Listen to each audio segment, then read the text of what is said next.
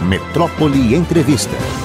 Agora nós vamos conversar aqui com duas grandes figuras, colaboradores, inclusive nossos aqui, para nossa honra e privilégio.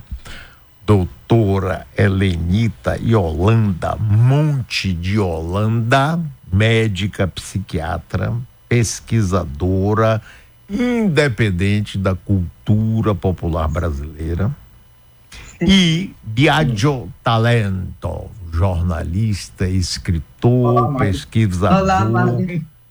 Você nem imagina a alegria da gente estar aqui com você, viu? Rapaz, a alegria é minha aqui e todos nós esse casal para você. Você precisa colaborar, mas Biade, eu tenho até um comentário novo aqui. A Lenita de vez em quando manda, não manda, manda artigo pro jornal, não manda. Não se esqueça da gente. O trabalho de vocês é muito, mas muito importante mesmo. Mas vamos conversar aqui sobre esse livro de vocês. Com dois te botaram, com três eu te tiro. E aí, o que é, que é isso? isso é uma fórmula de abertura de reza, né? A gente pensa que as rezas elas são meio aleatórias, mas não.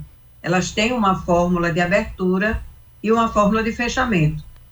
Então, com dois tributários com três tiro é a fórmula mais amplamente usada por todos os rezadores nas rezas para tirar mal olhado, quebranto, né? Então, com dois olhos te botaram, com três forças eu te tiro. O sentido é esse. É, o sentido é esse, né? As três forças seriam as três pessoas da Santíssima Trindade. Embora eles digam com o poder de Deus, da Virgem Maria e das três pessoas da Trindade. Mas aí você podia começar a dizer como é que surgiu esse projeto, né? Na verdade. Como é sim, é sim, Helene. Diga aí. Esse projeto é do tamanho do mundo, né? A coisa mais pretensiosa que a minha cabeça já engendrou. Porque eu tenho um gosto, um zelo muito grande pela cultura popular.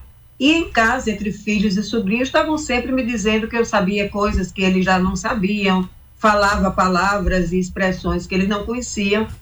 Então, eu comecei a estudar a cultura popular brasileira aquela que eu já me familiarizara no fundo do quintal mesmo, na cozinha da minha casa, nas falas de avós e bisavós, e fiz o primeiro livro, como diz o ditado, sobre os falares populares, e agora esse segundo, que é apenas um segundo de um projeto que deve incluir cinco. Né? Então, esse religiosidade popular é o tema da minha predileção, e apesar dele não dizer, eu acho que é dele também, porque à medida que a gente se aprofunda, vai tomando gosto, né? E a, hoje em dia a gente tem menos nas capitais, mas em áreas mais remotas, principalmente onde a presença do médico se faz mais escassa, os rezadores estão aí dando conta de muito recado. Deixa eu só complementar o, o como é que iniciou, como é que se solidificou esse projeto, Mário. É, Elenita passou dois anos morando no interior, em cinco municípios do, do interior baiano, como médica da família, né? E é, a partir daí ela coletou uma quantidade enorme de, enorme de lendas, é, é, histórias é, e rezas, principalmente, das pessoas mais antigas dessas localidades. E é, trouxe esse material, que foi também básico para a gente é, criar o, canal Cultura Popular Brasileira no YouTube, e nós passamos a divulgar essas rezas. E, para nossa surpresa, já que pensávamos que é, era uma coisa que estava acabando, vários rezadores jovens que assistiram é, é às rezas é, dos antigos no nosso canal começaram a se manifestar, a mandar mensagem querendo também mostrar as rezas deles. E aí a gente acabou compilando 300 rezas. Temos mais, mas deixamos essas 300 rezas que são o que acho que consideramos as mais representativas, as mais representativas né? para tudo, quer dizer, para os principais males em que as pessoas procuram os rezadores. Veja bem, não é um livro, é, não é um manual de, de benzimentos. Um breviário, não é, é um breviário. Isso é, é, um, é, uma análise cultural de como é que surgiu claro. os benzimentos, os rezadores e como é que é, é eles vivem hoje, né? Como é que eles continuam rezando, que é uma coisa que a gente descobriu que, que é, começou na antiguidade, né? É uma história muito interessante, muito fascinante. Como é o canal de vocês no YouTube? Canal Cultura Popular Brasileira. Sim. É um canal que a gente tem o maior carinho por ele. Mário, é, nós já temos quase 4 milhões de visualizações nesse canal em mais de 100 países. Então, para ser uma produção independente, eu me sinto assim altamente orgulhosa e muito grata a Biagio, porque ele vestiu demais a camisa. Biagio é uma pessoa que, como eu, adora conhecimento.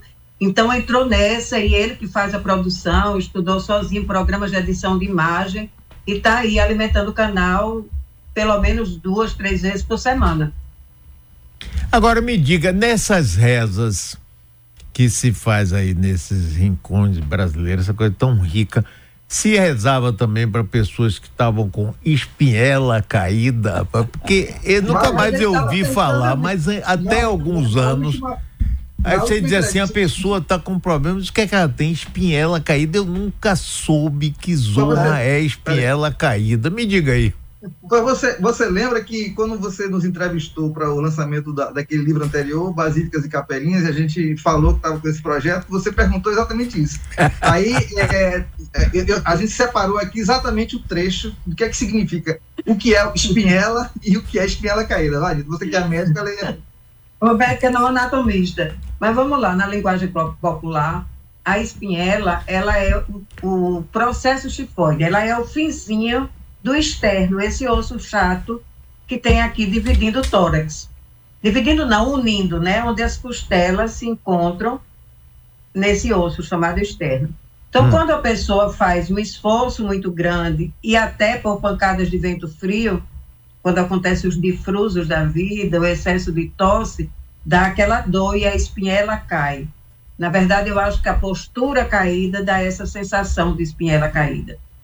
E aí nós conhecemos uma, uma rezadeira aqui no Rio Grande do Norte, São Gonçalo do Amarante, e ela me ensinou, ela me rezou para a espinhela caída. Não, né? ela diagnostica. É, ela primeiro ela diagnostica. Então, ela faz o diagnóstico de forma muito curiosa. Ela mede da ponta do dedo mindinho até o cotovelo hum. e depois de ombro a ombro. Essa medida tem que ser correspondente. Se não for, a espinhela está caída. Ah! Eu vou Aí medir, eu vou me medir hoje para ver se eu tô com a espinhela caída. Pois é. E aí você já sabe, né? Seja em nome do Senhor, este mal seja curado. Espinhela caída e ventre derrubado. Eu te ergo, curo e saro. Fica-te, espinhela, em pé. Essa é uma das rezas recolhidas. Tem várias.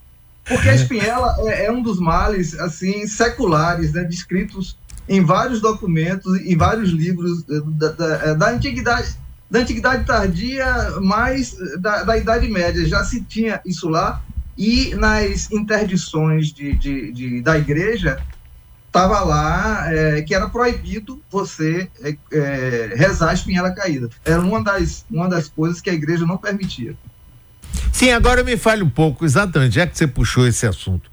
Qual a relação da Igreja Católica até pouco tempo absolutamente dominante no país com é, essas rezadeiras, com esse, essa cultura popular tão original e tão forte. Fala Oi, vai lá, oh, o seguinte, é uma relação frágil. Eu acho que do jeito que o médico escasso nas cidades do interior, nesses distritos é, pequenos, assim também os padres. Então, fica muito por conta dessas pessoas que se sentem é, diferenciadas com o dom de Deus, o dom da cura, para assumir esse papel. Entre os padres com quem eu conversei, que eu entrevistei, e com quem eu pude conviver, a relação é de muito respeito.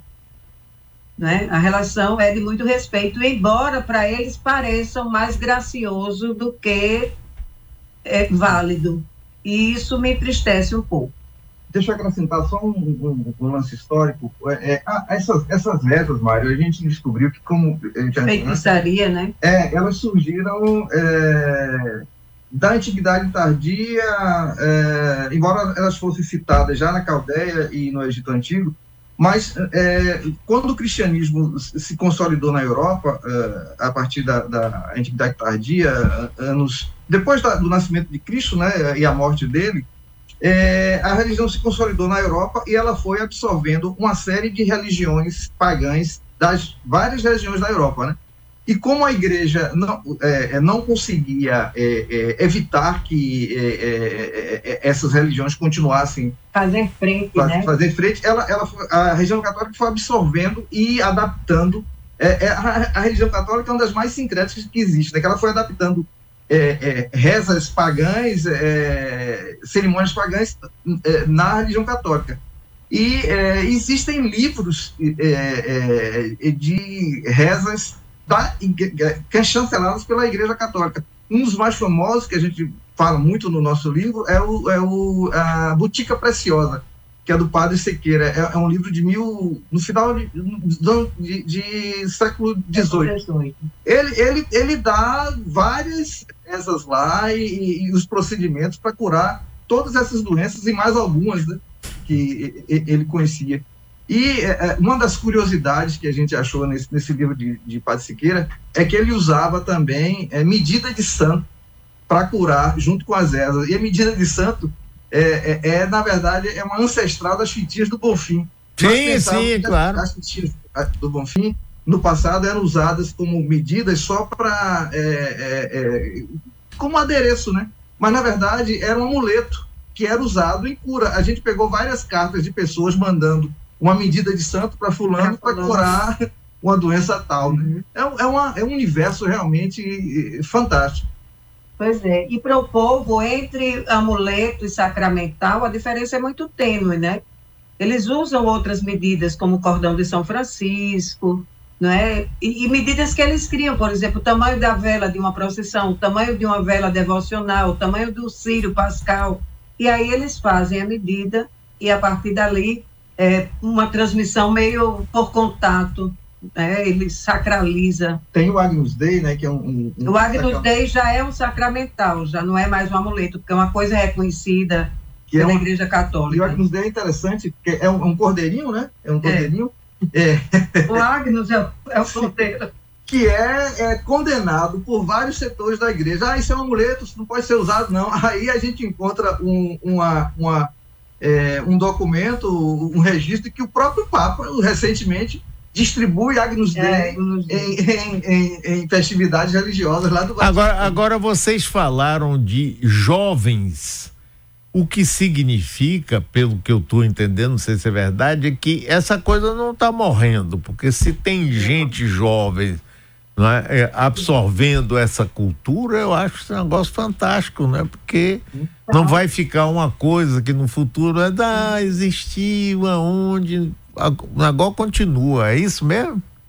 Continua. É, nessa pesquisa, há uns 15 anos ou mais, eu criei um, um questionário, e nesse questionário eu, eu já intuía isso que eu iria encontrar na pesquisa, é, eu perguntava quem havia convivido com avós e bisavós, que são esses os herdeiros da nossa religiosidade popular quase todos, eu diria 95% ou mais, herdou dos avós ou dos pais o dom da reza. Apenas uma senhora que eu conheci em Tapiacanga, no distrito de Guiné e Mucugê, ela disse que ela queria muito dom. Então, ela trancou-se no quarto, fez jejum, muita oração e pediu a Deus o dom de curar. E as palavras que ela usa que se assemelham muito aos dos antigos também, elas foram ditadas ao coração dessa rezadora. Uma das pessoas mais lindas e puras que eu já conheci, Dona Veneranda. Nós mandamos até a foto dela. É, eu acho que nós mandamos até a foto aí pro programa. Ah, cadê, Puridade? Cadê? Você tinha umas imagens aí, cadê? Toda. É, pronto, é. Dona Veneranda. Oh, meu Deus, essa mulher é tão linda, ela me marcou tanto é, uma figura que mora num lugar encantado, né, assim, bem na beira da Serra do Sincorá, uma figura magnífica. E ela dizia a mim, porque eu fui médica dela, ela dizia: Você também pode curar, médica. Ela me chamava de médica, ela não usa doutora. Você também pode me curar, médica. E eu recebo isso com o coração assim aberto e cheio de ternura. Tem mais foto aí, por idade? Tem, tem. A gente mandou alguns rezadores. Pedro Santinho, pronto. É, esse aí é uma das pessoas mais fantásticas que eu conheci em Olhos d'Água, em Tucano, Bahia, né, nas minhas andanças. E ele era um ser humano magnífico, morreu já bem velhinho, é, eu ainda pude levar viagem para conhecê-lo, logo em seguida ele faleceu. E ele rezava praticamente tudo. Ele aprendeu a rezar também com, com ancestrais. Não sabia que tinha um dom, mas uma vez ele viu um incêndio e pediram para ele apagar esse fogo. E aí ele foi posto à prova, né? Esse é o mais novo, né? Rafael, a gente chama o menino rezador. De Monte Santo. A gente precisou da autorização dos pais para poder exibir o programa com ele. E ele depois foi amplamente procurado. Eu acho que foi um dos sucessos de visualização no canal. Esse é o Alberto Cordeiro de é, Pernambuco, é São Bento, São Bento, eu não me lembro exatamente da cidade, não, está escrito aí, é São Bento de alguma coisa. É a cidade, inclusive, onde nasceu Alceu Valença. Eu não estou lembrado agora exatamente, não. É dona... Ah, essa é Dona Chiquinha, essa foi quem levantou minha espinhela. Ela tem 111 anos e mora aqui em São Gonçalo do Amarante, ainda reza. Dona Florência. Dona Florência, além de ser uma das pessoas mais espirituosas que eu conheci, uma mulher de uma fé inquebrantável, né? Ela mora em Tucano, é, Tucano também, mas é, Fazenda Raso da Catarina, no lugar onde foi essa fazenda.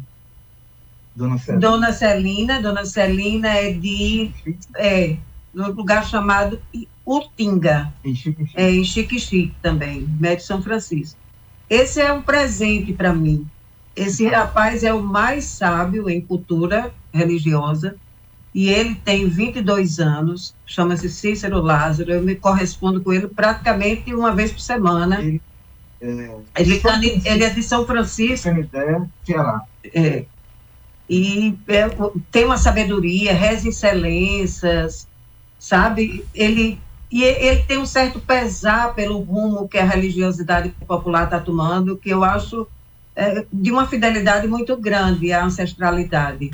É, alguns rezadores, mas isso também nós, nós colocamos, colocamos no livro, não só rezas, né? eles têm um acompanhamento é, das pessoas em velórios e na hora da morte tem histórias bem interessantes, bem curiosas e fantásticas sobre isso, né? Você rezar excelência logo depois que a pessoa morreu, ou benditos também quando a pessoa está agonizando. Para ajudar a morrer, né? Essa, dona, dona Florência, podia contar a história do, da Jega, aquela. aquela... É para dona Florência e para a filha dela, Luzia, que estava comigo na, na entrevista, é, a pessoa só morre quando chega a hora. E morrer não é de jeito nenhum uma coisa fácil, por isso que precisa de ajuda para morrer. Então ela vai, ela reza os benditos, ela fica magoadíssima se alguém está para morrer e não a chama.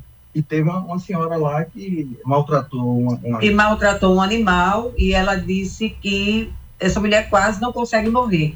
Como ela sabia da história, ela disse que gritava, é, peço perdão à Jega, porque você tocou fogo na Jega. E só quando ela pediu perdão, ela conseguiu morrer. então tem isso. E, e, com relação à morte, também tem uma coisa curiosa, Mário, Sim. que é o medo de morrer sem confissão. Né? Então, nesses lugares remotos, onde a presença do padre é rara, eu encontrei em Pedro Santinho um temor muito grande de morrer sem confissão. E aí ele criou uma reza. E Agora, me diga uma coisa. Encontrar... Essa, ah. Esses rezadeiros todos têm uma base da Igreja Católica Apostólica Romana. Não entra, por exemplo, evangélicos, nada disso. Não, evangélicos não. Eles, inclusive, usam a expressão: Fulano era um bom rezador, mas entrou para a lei de crente, então não reza mais. Eu não, gosto. Né? Eu não gosto mais. Inclusive, eu entrevistei pessoas que eram conhecidas como excelentes rezadores e que depois que entraram para igrejas evangélicas deixaram o dom. É, Eleni, estão perguntando Mas, aqui. É, Umbanda, sim, Umbanda está muito presente. Ah, ah, aqui tem uma pergunta: o livro traz só as rezas ou além das rezas traz história dos rezadores? um pouco de história dos rezadores e muito conteúdo teórico. Quer dizer, existe uma parte inicial bem mais densa, né? Para quem gosta de história, então tá lá e depois as rezas com histórias de alguns rezadores ou de alguns momentos é, durante as entrevistas, durante o meu trato com eles, em que foi colhido. E os tipos de rezadores que existem, né, na verdade, porque são vários tipos de, de rezadores. Tem o, a pessoa que é, herda uma reza da mãe ou da avó, reza as pessoas que, que aparecem em casa, não, não tem nenhum tipo de é, é altar com, com santos, né? Existem as pessoas que têm uma, uma devoção, ele reza e, e, e, também... Em nome daquele santo, é, pedindo intercessão. Tem as pessoas de Ubanda também, que, que rezam... É. Uhum. Agora me diga, o livro, esse livro, esse, porque vocês têm outro, né? É, com dois te botaram, com três eu te tiro. Ele está, onde é que as pessoas podem ter acesso a ele? Infelizmente, ele só está em e-book. Dessa vez a médica não pôde, a médica e o jornalista não puderam é, providenciar um, um, livro físico. Mas estou botando fé, Mário. Vai acontecer. Provavelmente no ano que vem a gente lança físico, é... mas ele está no Amazon. Ele está exclusivamente no Amazon, é um e-book. Tá? É, e a Amazon, ela, ele também pode disponibilizar o livro físico. O preço é mais alto, mas é uma opção também. Ah, sim. Ah, tá. Tá lá do... a opção para o livro físico. Com dois te botar. Esse negócio de. Tem aqui um ouvinte que diz: lembrei de minha mãe rezando contra mal olhado, vento caído. Esse negócio de mal olhado, para minha avó, que era judia, né, originária de Marrocos e da região do Amazonas, ela chamava isso de Ainará. Né? E ela dava um valor enorme esse negócio, mal olhado, a Inará era forte.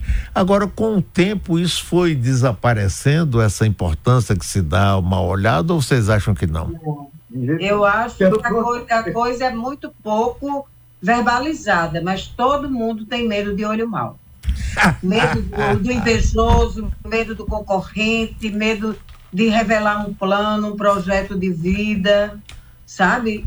Cada dia se teme mais o olho mal. Que a crença é que a visão é, é você projeta a alma da pessoa, né? exato, né? Captura exato. a alma da pessoa com, com, a visão. E tem uma coisa interessante, eu sempre quis saber como era que tinha surgido o olho mal. Por que, que uma pessoa tem esse poder de lançar um olho mau sobre alguém. Secar uma planta. Secar uma planta, matar um animal. Isso Sim. aí eu vi muito, muito no sertão. Seca pimenteira, falava seca pimenteira. Isso, seca pimenteira. Ah, já secaram aqui na nossa casa. então, é o seguinte, Dona Zifa, em Caldas do Jorro, também aí no Sertão Baiano, ela me, me disse que quando uma pessoa uma criança vira as costas enquanto o padre eleva o Santíssimo para consagrar, ela vai ficar com o olho mal para sempre. E essa pessoa que tem olho mal, ela tem que ter muito cuidado, porque se ela encontrar alguém sangrando e olhar, essa pessoa pode sangrar até morrer. Se ela se aproxima do mar, a onda recua. Quer dizer, é uma pessoa que fica marcada por esse desrespeito ao Santíssimo Sacramento.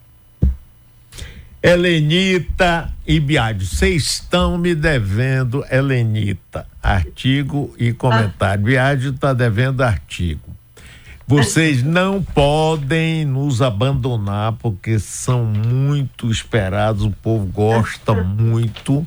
Obrigada, e esse trabalho, mano. esse trabalho de vocês é fantástico, viu? Muito obrigado, um abração, parabéns, continuem e aqui sempre divulgando, porque é fantástico. O agora vai ser mais fácil, Mário, porque tem um conteúdo, né? É possível fazer um monte de, de, de é, é, áudio. É porque ele quer que eu fale, sabe? Eu quero mandar artigo escrito. Ele, não, as pessoas gostam da sua voz. Que gosta da minha voz, ficam mandando do meu sotaque. Muito obrigado, um abração para vocês, é, queridos amigos. Voltando, Parabéns, viu?